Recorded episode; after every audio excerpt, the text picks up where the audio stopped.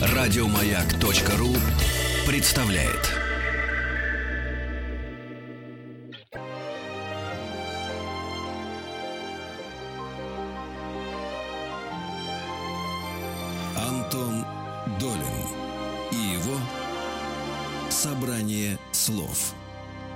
Здравствуйте, у микрофона Антон Долин. Сегодня а, наша программа посвящена одному из, а, наверное, величайших и сложнейших, как принято считать, писателей 20 века, ну и вообще писателей за всю историю литературы. Речь идет о Марселе Прусте. Ну, у нас условная а, дата, от которой мы отсчитываем как бы круглую дату со дня его рождения, 145 лет.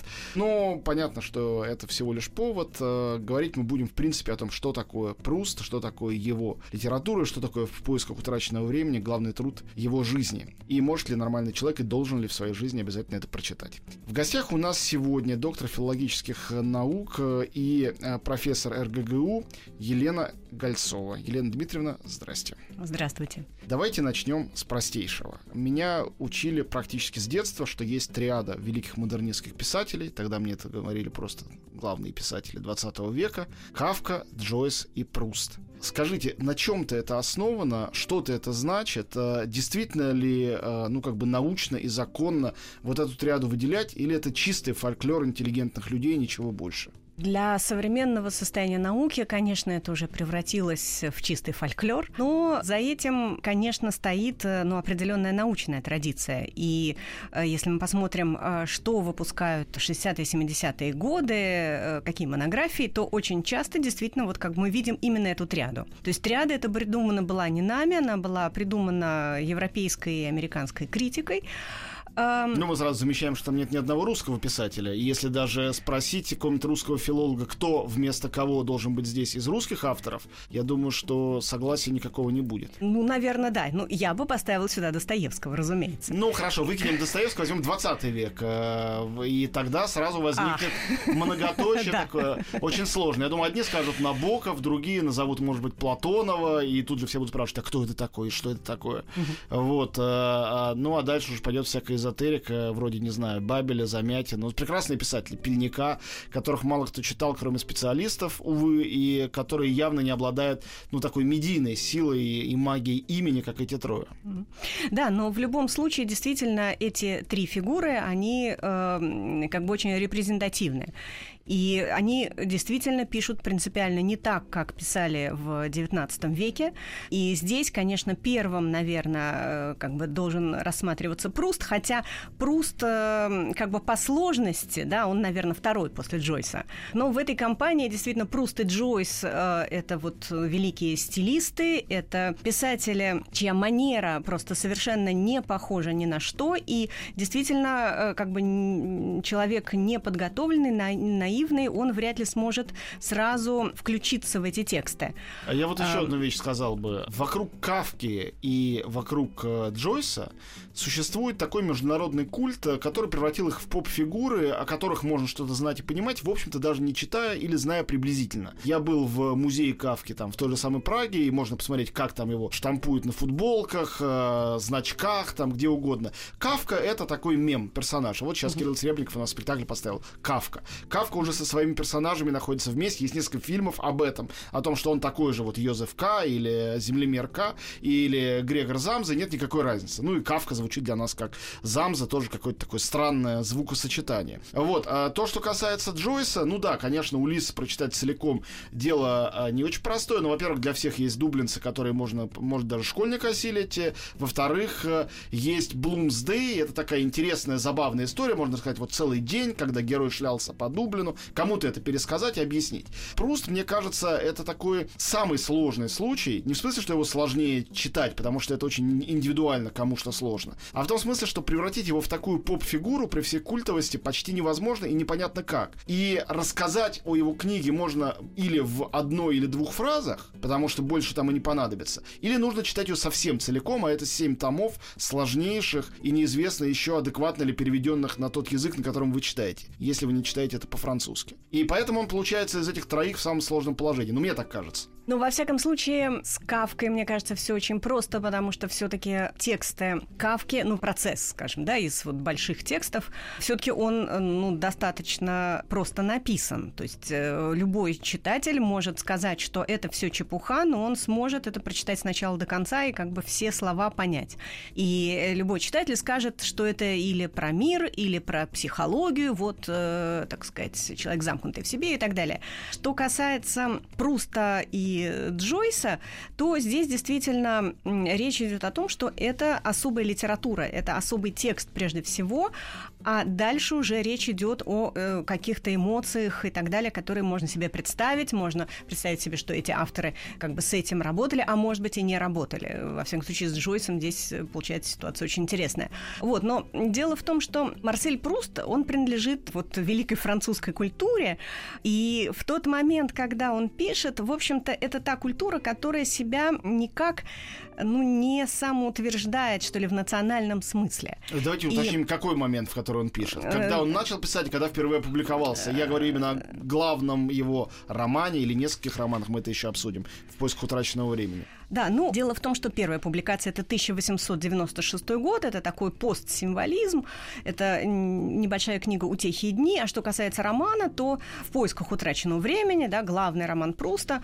он начинает публиковаться прямо перед Первой мировой войной в 13 году. И, собственно, завершается уже после смерти Пруста в 27-м, если не ошибаюсь. Но... При этом слава пришла с вручением Ганкуровской премии второй части, да, «Под сенью девушек в цвету». То есть э, в тринадцатом году, когда вышел по направлению к Свану первый том, он не получил такой моментальной славы. Да, но здесь была очень такая странная история, потому что Пруст, он как бы с самого начала своей творческой деятельности, то есть вот где-то к 90-м годам, он достаточно известная фигура в поэтических и художественных кругах. Он пишет статьи об искусстве, он сам пишет стихи, он их, э, так сказать, декламирует на разных э, поэтических вечерах и так далее. И, в принципе, у него, ну, какая-то вот литературная репутация присутствует. А дальше он переводит Риоскина, он выпускает э, книгу «Подражание и смеси», показывая себя действительно блистательным стилистом, он там пародирует, ну, в общем, подражает разным э, великим французским писателям.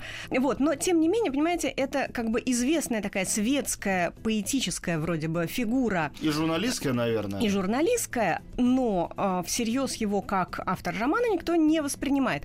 При этом парадоксально, потому что он дружит вот с этими всеми людьми, он дружит с Андре Жидом, ну, не очень близко, но тем не менее, он дружит вот с теми, кто, собственно, создавал в 1909 году такое издательство и журнал «La Nouvelle Revue Française», э, из которого потом вырастает издательство «Галимар».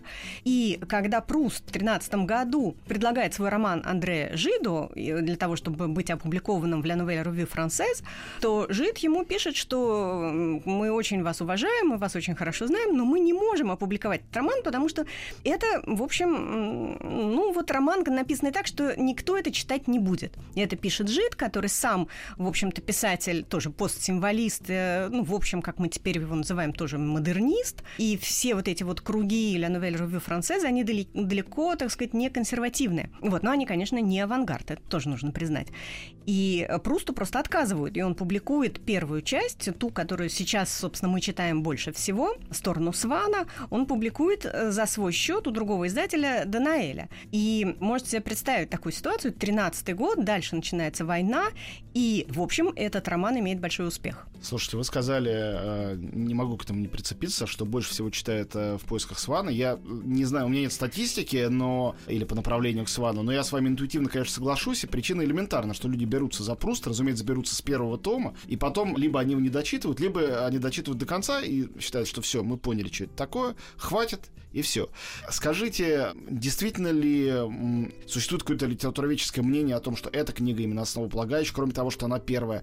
И может ли, с вашей точки зрения, человек, который, ну вот, никогда просто не читал, вдруг взяться, например, за ну, за «Беглянку», например, на предпоследнее, или за «Содом и Гамору», за какую-то книгу из середины этих семи романов. Ну, кстати говоря, тут же и возникает фундаментальный вопрос на тему того, семь это романов все-таки или один. Я знаю, что не существует э, единой точки зрения, хотя вроде бы Пруст об этом говорил как о едином произведении. Ну вот первый вопрос по поводу того, почему сторону Свана, ну это наиболее известный роман, э, действительно по чисто, как мне кажется, техническим причинам, действительно он входит в университетские программы, где людей заставляют читать книги. Ужас. И не только, да, и не только филологов, я вас уверяю.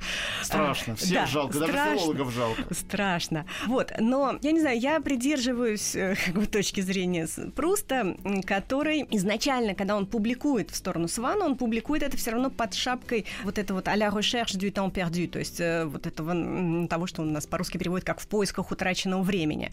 То есть для Пруста изначально это как бы вот первый камень, так сказать, некоего великого здания. И, конечно, этот э, первый роман, он, конечно, он, он самоценен, он неким образом завершен, если вообще такое применимо к романам Пруста, вот, но он все-таки является вот, ну, такой основой. И я считаю, что все-таки Пруст пишет единый некий роман, один роман.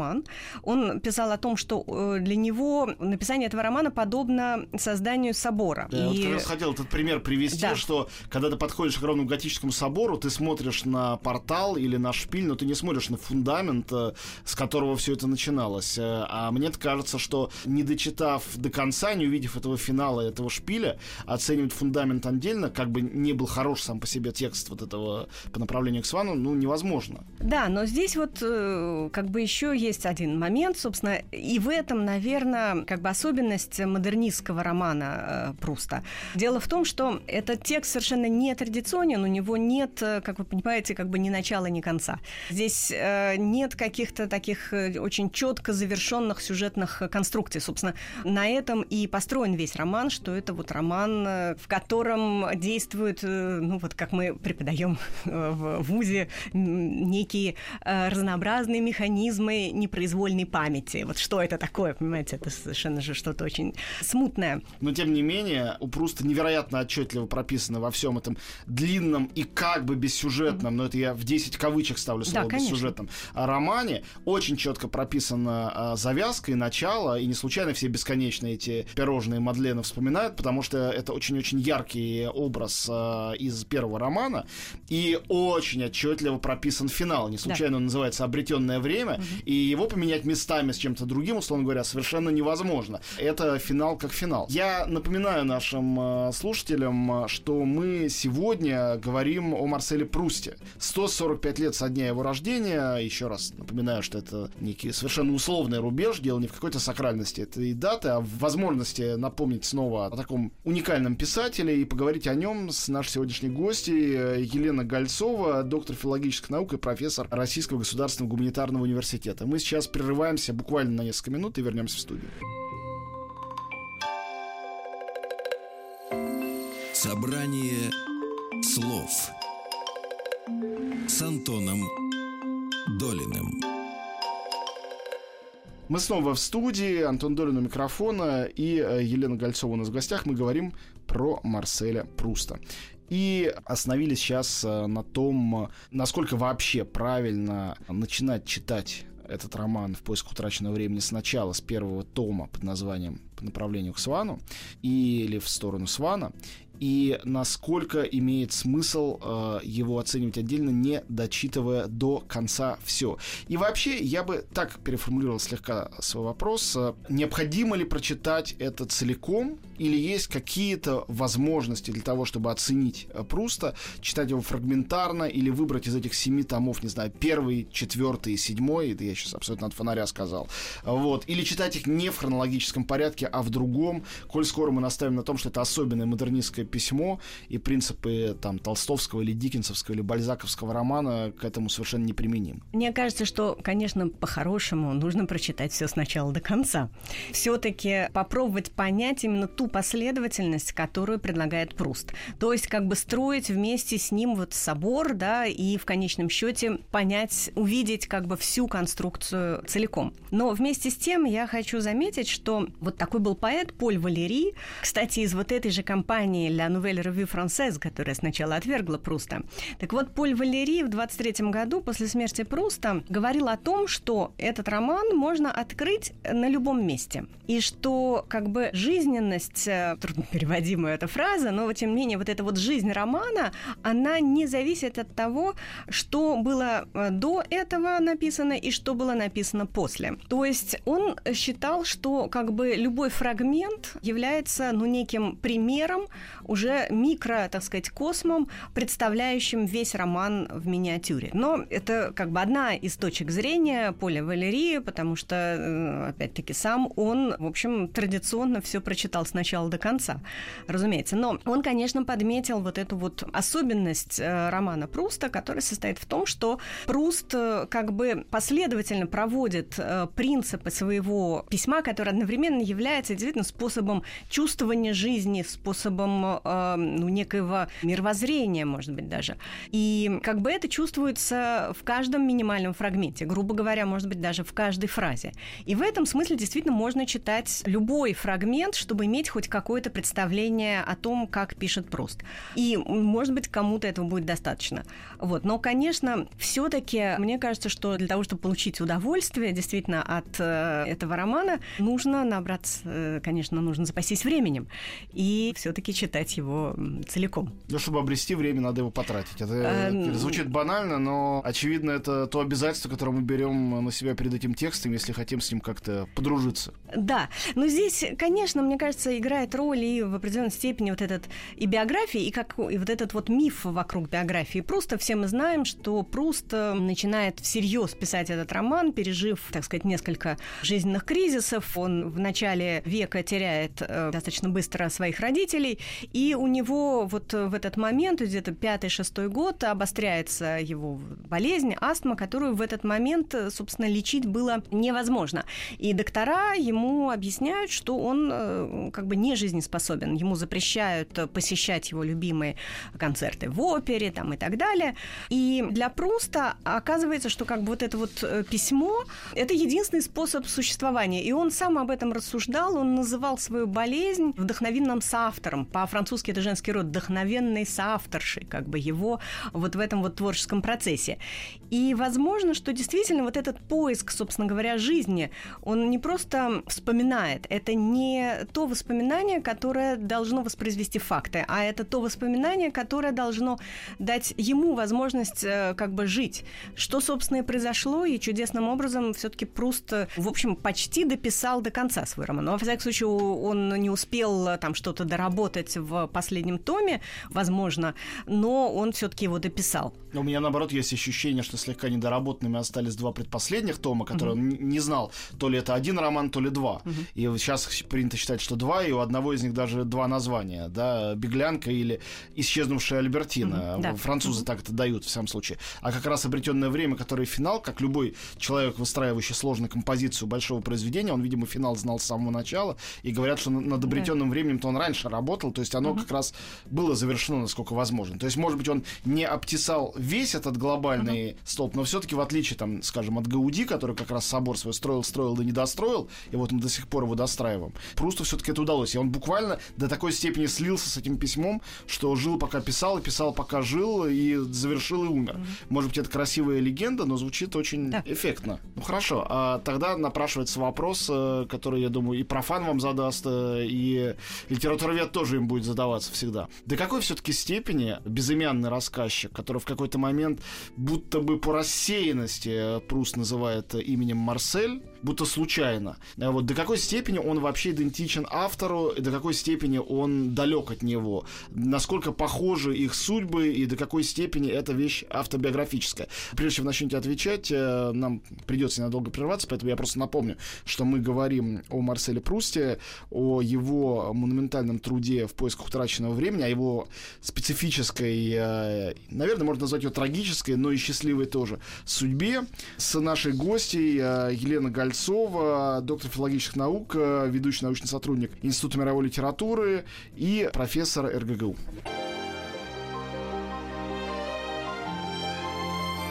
Собрание слов с Антоном Долиным. Мы снова в студии, Антон Долин у микрофона, наш гости Елена Гольцова, говорим о Марселе Прусте. И вот я задал вопрос, еще раз его повторяю, до какой степени герой Пруста это сам э, Марсель Пруст? Да, но это вот самый страшный вопрос, какой можно придумать. Не сомневаюсь, да, знаю. Да.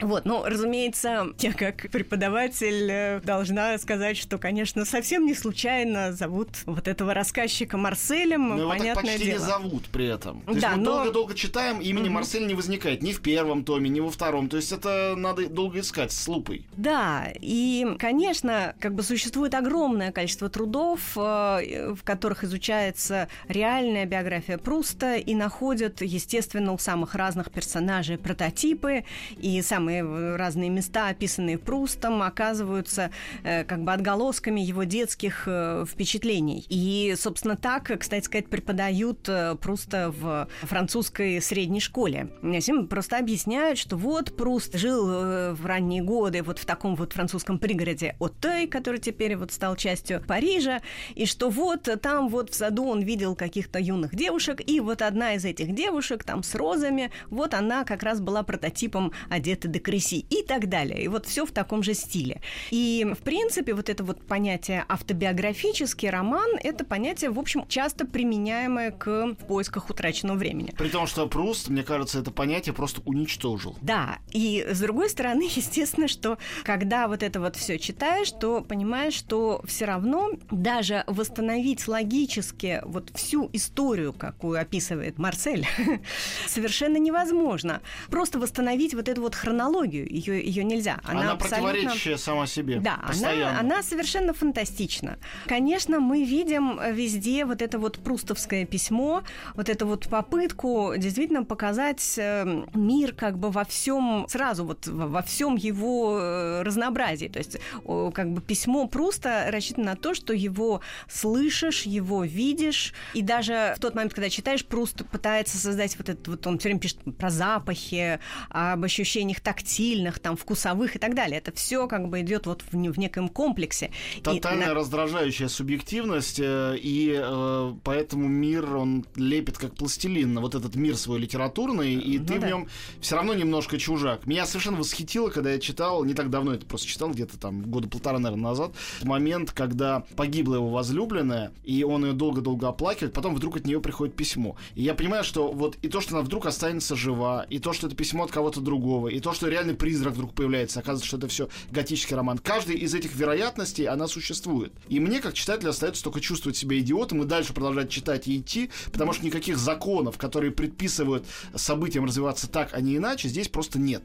То есть, э, если эти законы и есть, они известны только одному автору, он ими управляет как хочет, и абсолютно чихать хотел на какие-то конвенции и установленные литературой до этого правила. Да, и более того, там с самой первой фразы, даже в переводе, в общем-то, видно, что вот этот вот рассказчик, этот, э, да, ну вот этот Марсель, он как бы пишет не совсем про себя. Он как бы перемещается сам в другие персонажи. То есть в какой-то степени, как бы сказать, мне сначала вот хотелось сказать, что это вот это как лирический герой э, в поэзии, да, но нет, это что-то вот действительно какой-то такой совершенно неуловимый, неуловимая субстанция, которая делает вид, что она рассказчик.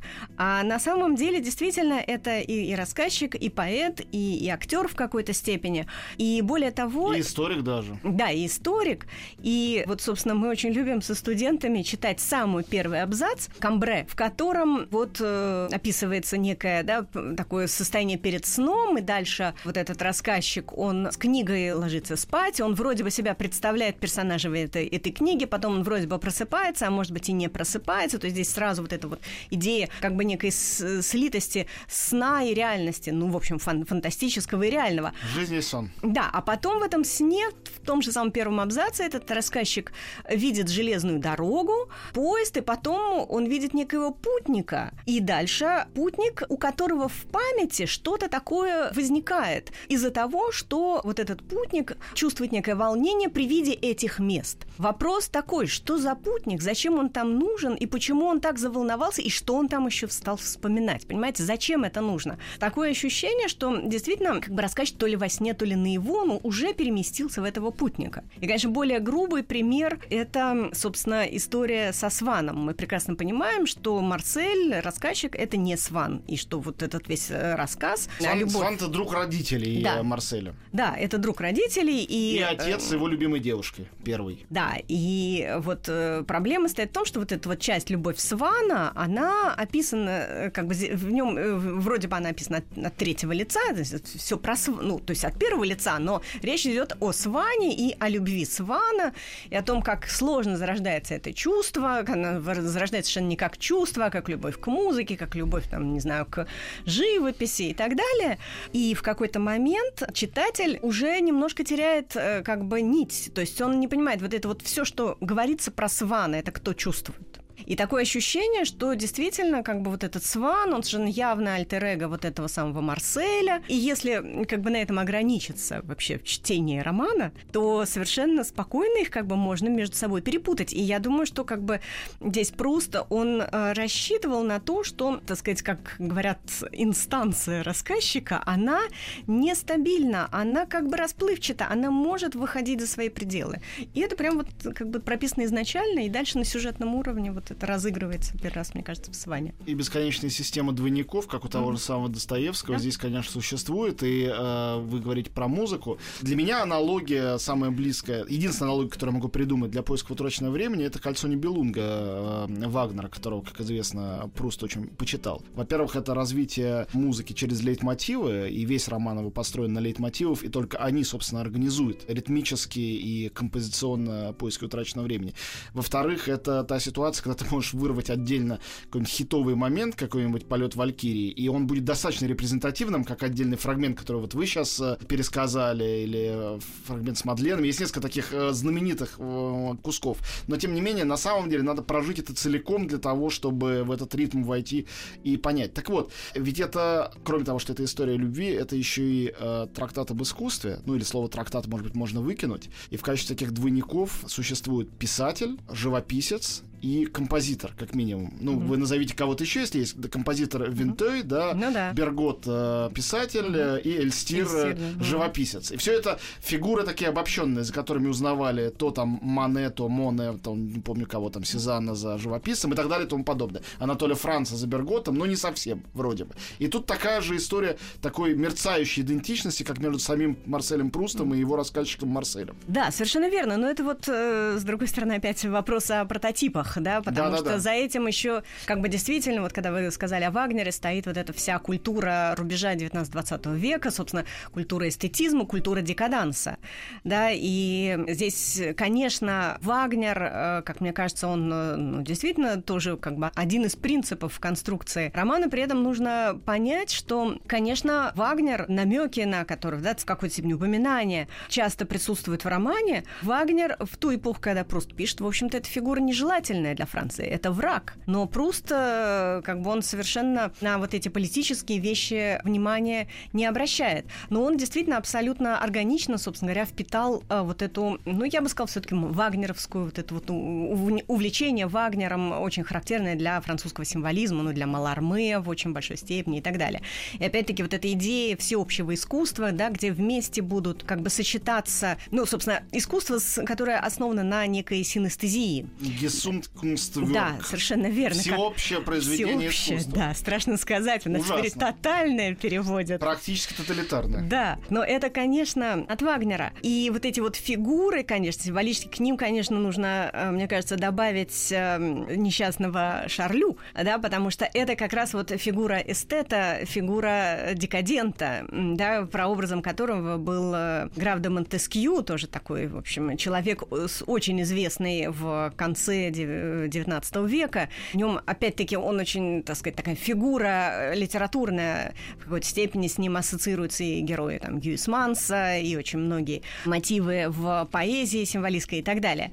И здесь в какой-то степени можно сказать, что Пруст действительно как бы собирает весь мир культуры, да, культуры, как бы, которая сама создает, да, культуру. И культуры вот этой вот эстетской, то есть культуры... Эм... Аристократизма в том числе. Ведь аристократизм — это отдельная тема. И да. барон де Шарлю является одним из э, таких очень ярких воплощений всех противоречий внутри этого аристократизма, умирающего и уходящего, как Пруст понимает и описывает. Ведь это все мир в преддверии и во время Первой mm-hmm. мировой войны, это мир, после которого уже это разделение аристократ и не аристократ почти mm-hmm. перестало иметь смысл. Ну да, но вот, понимаете, это вот этот самый декаданс, я как бы все возвращаюсь к декадансу, который на самом деле очень интересен был именно тем, что он как бы выводит на первый план не писателя-творца, а писателя-созерцателя. И отсюда, собственно, мостик в современную культуру, в общем, в какой-то степени в постмодерн, когда человек, получающий культуру, манипулирующий культурой, оказывается активным фактически деятелем этой культуры. При всем том, что, в общем-то, фигура да, Шарлю, она дана, так сказать, не, не без некоторой иронии в романе Пруста. Вот разговор о современности Пруста, того, о чем он пишет. Я был потрясен актуальностью всех его сложнейших размышлений, которые, ну, я редко встречал в какой-то более-менее мейнстримной литературе той эпохи. Понятно, что об этом много говорили. Тема антисемитизма и дело Дрейфуса, который проходит mm-hmm. красной нитью через весь роман, и тема гомофобии э, и вообще однополой любви, ее запретности, полузапретности. То, что Пруст вытаскивает на авансцену, и о чем он говорит, понятно, что это тоже автобиографическая тема, связанная и то, и другое с его персональным опытом, хотя в книге он это от себя отделяет и передает совершенно другим персонажам. Да, но здесь, мне кажется, все-таки есть эм, две разные вещи, потому что что касается дела Дрейфюса, то Пруст, ну, это совершенно известно, что он был активным дрейфусаром. В общем, дрейфусаром. Угу. В общем, это факт истории, что, собственно говоря, вот в эту всю историю Пруст пригласил э, к участию Золя. Вот то, что дальше будет жуткий скандал Золя, собственно, э, это Пруст и привел Золя. да. да, да, да. И здесь речь идет действительно о ну, политической деятельности Пруста, и мне кажется, что все вот эти вот ассоциации в романе, они абсолютно осознанные, абсолютно действительно отрефлектированы, и в этом, да, в определенной степени политика Пруста. Что же касается гомосексуализма, то это достаточно сложная проблема. Все-таки Пруст это человек своего времени. Франция, конечно, страна, скажем, более свободная, чем Великобритания. Недаром Оскар Уальд э, после тюрьмы едет во Францию, потому что ему там будет спокойнее. Но менее свободно, чем Франция сейчас. Да. Или Англия Существенно. Сейчас. Потому что все-таки, если внимательно почитать роман вот с этой точки зрения, то мы видим, что гомосексуальные ассоциации, они как бы всегда даны в виде некой перефразы. Они, в общем, никогда не выходят совершенно напрямую. Мы можем долго спорить, э, Альбертина, может быть, это Альберт, там и так далее, но... Ну, есть еще отношения барона Шарлю с его любовником, и эти вещи сказаны совершенно откровенно. Да и у Альбертины отношения с другими девушками, это такая прям важная-важная тема. Да, вот, но все-таки как бы на напрямую, как бы сказать, Пруст, как мне кажется, он все-таки не высказывается. Давайте на секунду прервемся. Mm-hmm. У нас сейчас маленькая будет пауза, и мы вернемся в студию, чтобы завершить наш разговор о Марселе Прусте. Антон Долин и его собрание слов. Мы снова в студии, Антон Долин у микрофона, и у нас в гостях сегодня филолог Елена Гольцова. Мы говорим о Марселе Прусте, 145 лет со дня рождения прекрасного французского писателя. И вот э, сейчас говорим о теме гомосексуализма в его огромной эпопее в поисках утраченного времени. Вы, конечно, стопроцентно правы в том, что Пруст продукт своей эпохи и описывает те отношения, которые характерны вот для рубежа 19-20 века, для начала 20 века. Все равно мне кажется, что для своего времени он поднимает эти вопросы ну, довольно откровенно. Да, но здесь, опять-таки, вот если взять культурный контекст, то, в общем-то, уже, ну, скажем, с 80-х годов 19 века во французской литературе, в общем-то, эта тема так или иначе поднимается. Она есть, например, в романе Гюйсманса «Наоборот», который, ну, в очень большой степени, конечно, повлиял реально или как бы типологически, да, на... Но он был скандальным романом. В поисках утраченного времени. И, и вообще вот эта гомосексуальная тема, она, конечно, в культуре декаданса, она присутствует так или иначе. Другое дело, что если посмотреть у Пруста, ну вот как бы прямые какие-то ассоциации, то ну вот да, конечно, Содом и Гамора,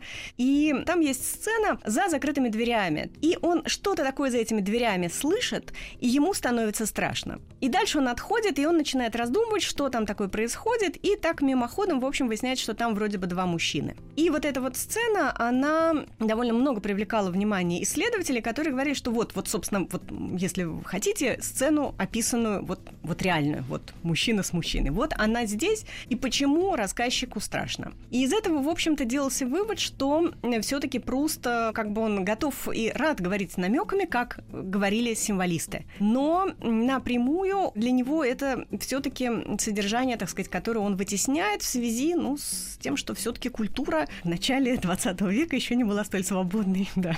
Елена Дмитриевна, скажите последний важнейший вопрос о романе. Можем все-таки сказать, что это великий роман о любви? Или любовь, э, вам кажется, это один из тех э, тематических каких-то слоев, которые позволяют говорить о времени, о памяти, о тех вещах, которым, ну, традиционно считается, что посвящена эта книга, что и заявлено, собственно, в ее заголовке? Ну, вы знаете, мне кажется, что, конечно, это роман о любви, но здесь вопрос о том, э, собственно, что о какой именно любви речь идет.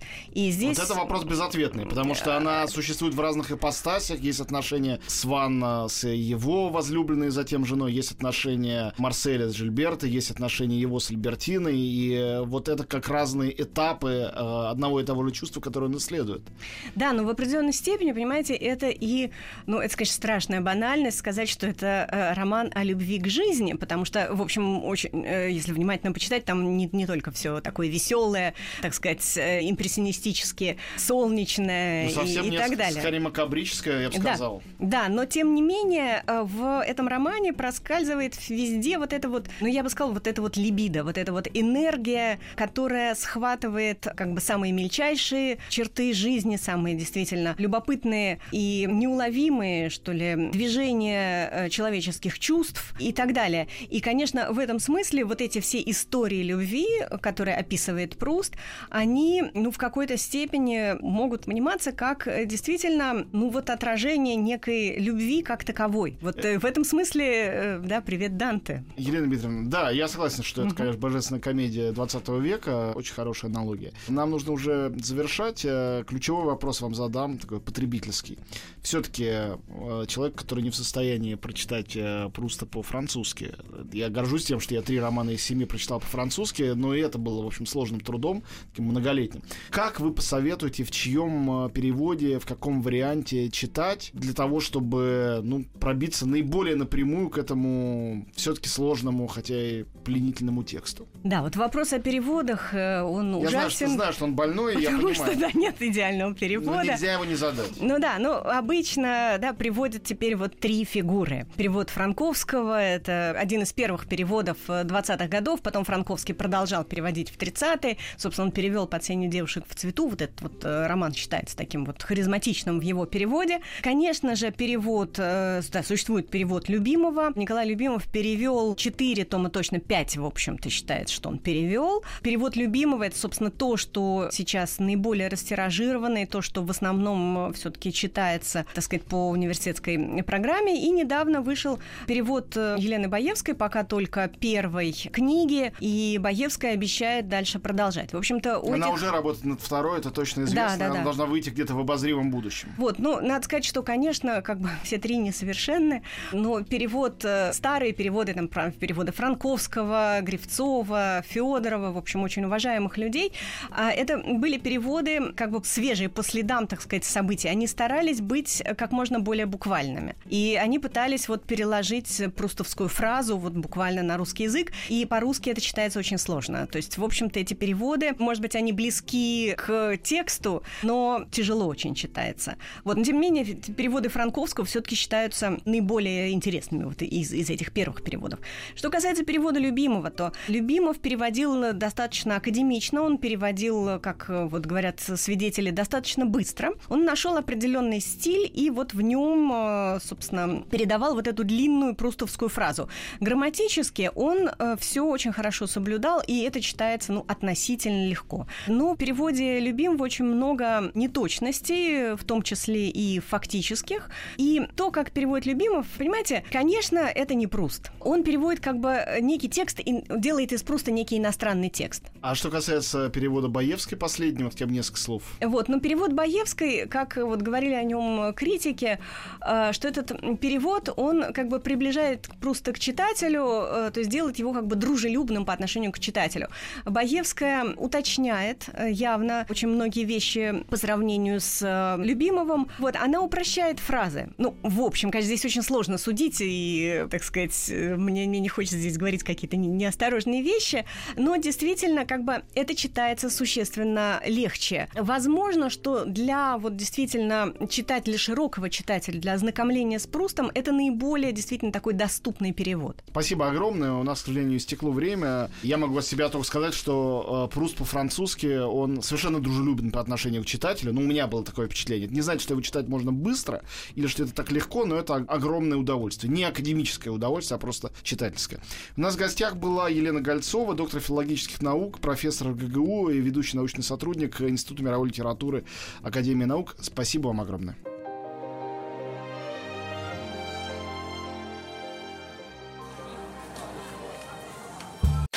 Еще больше подкастов на радиомаяк.ру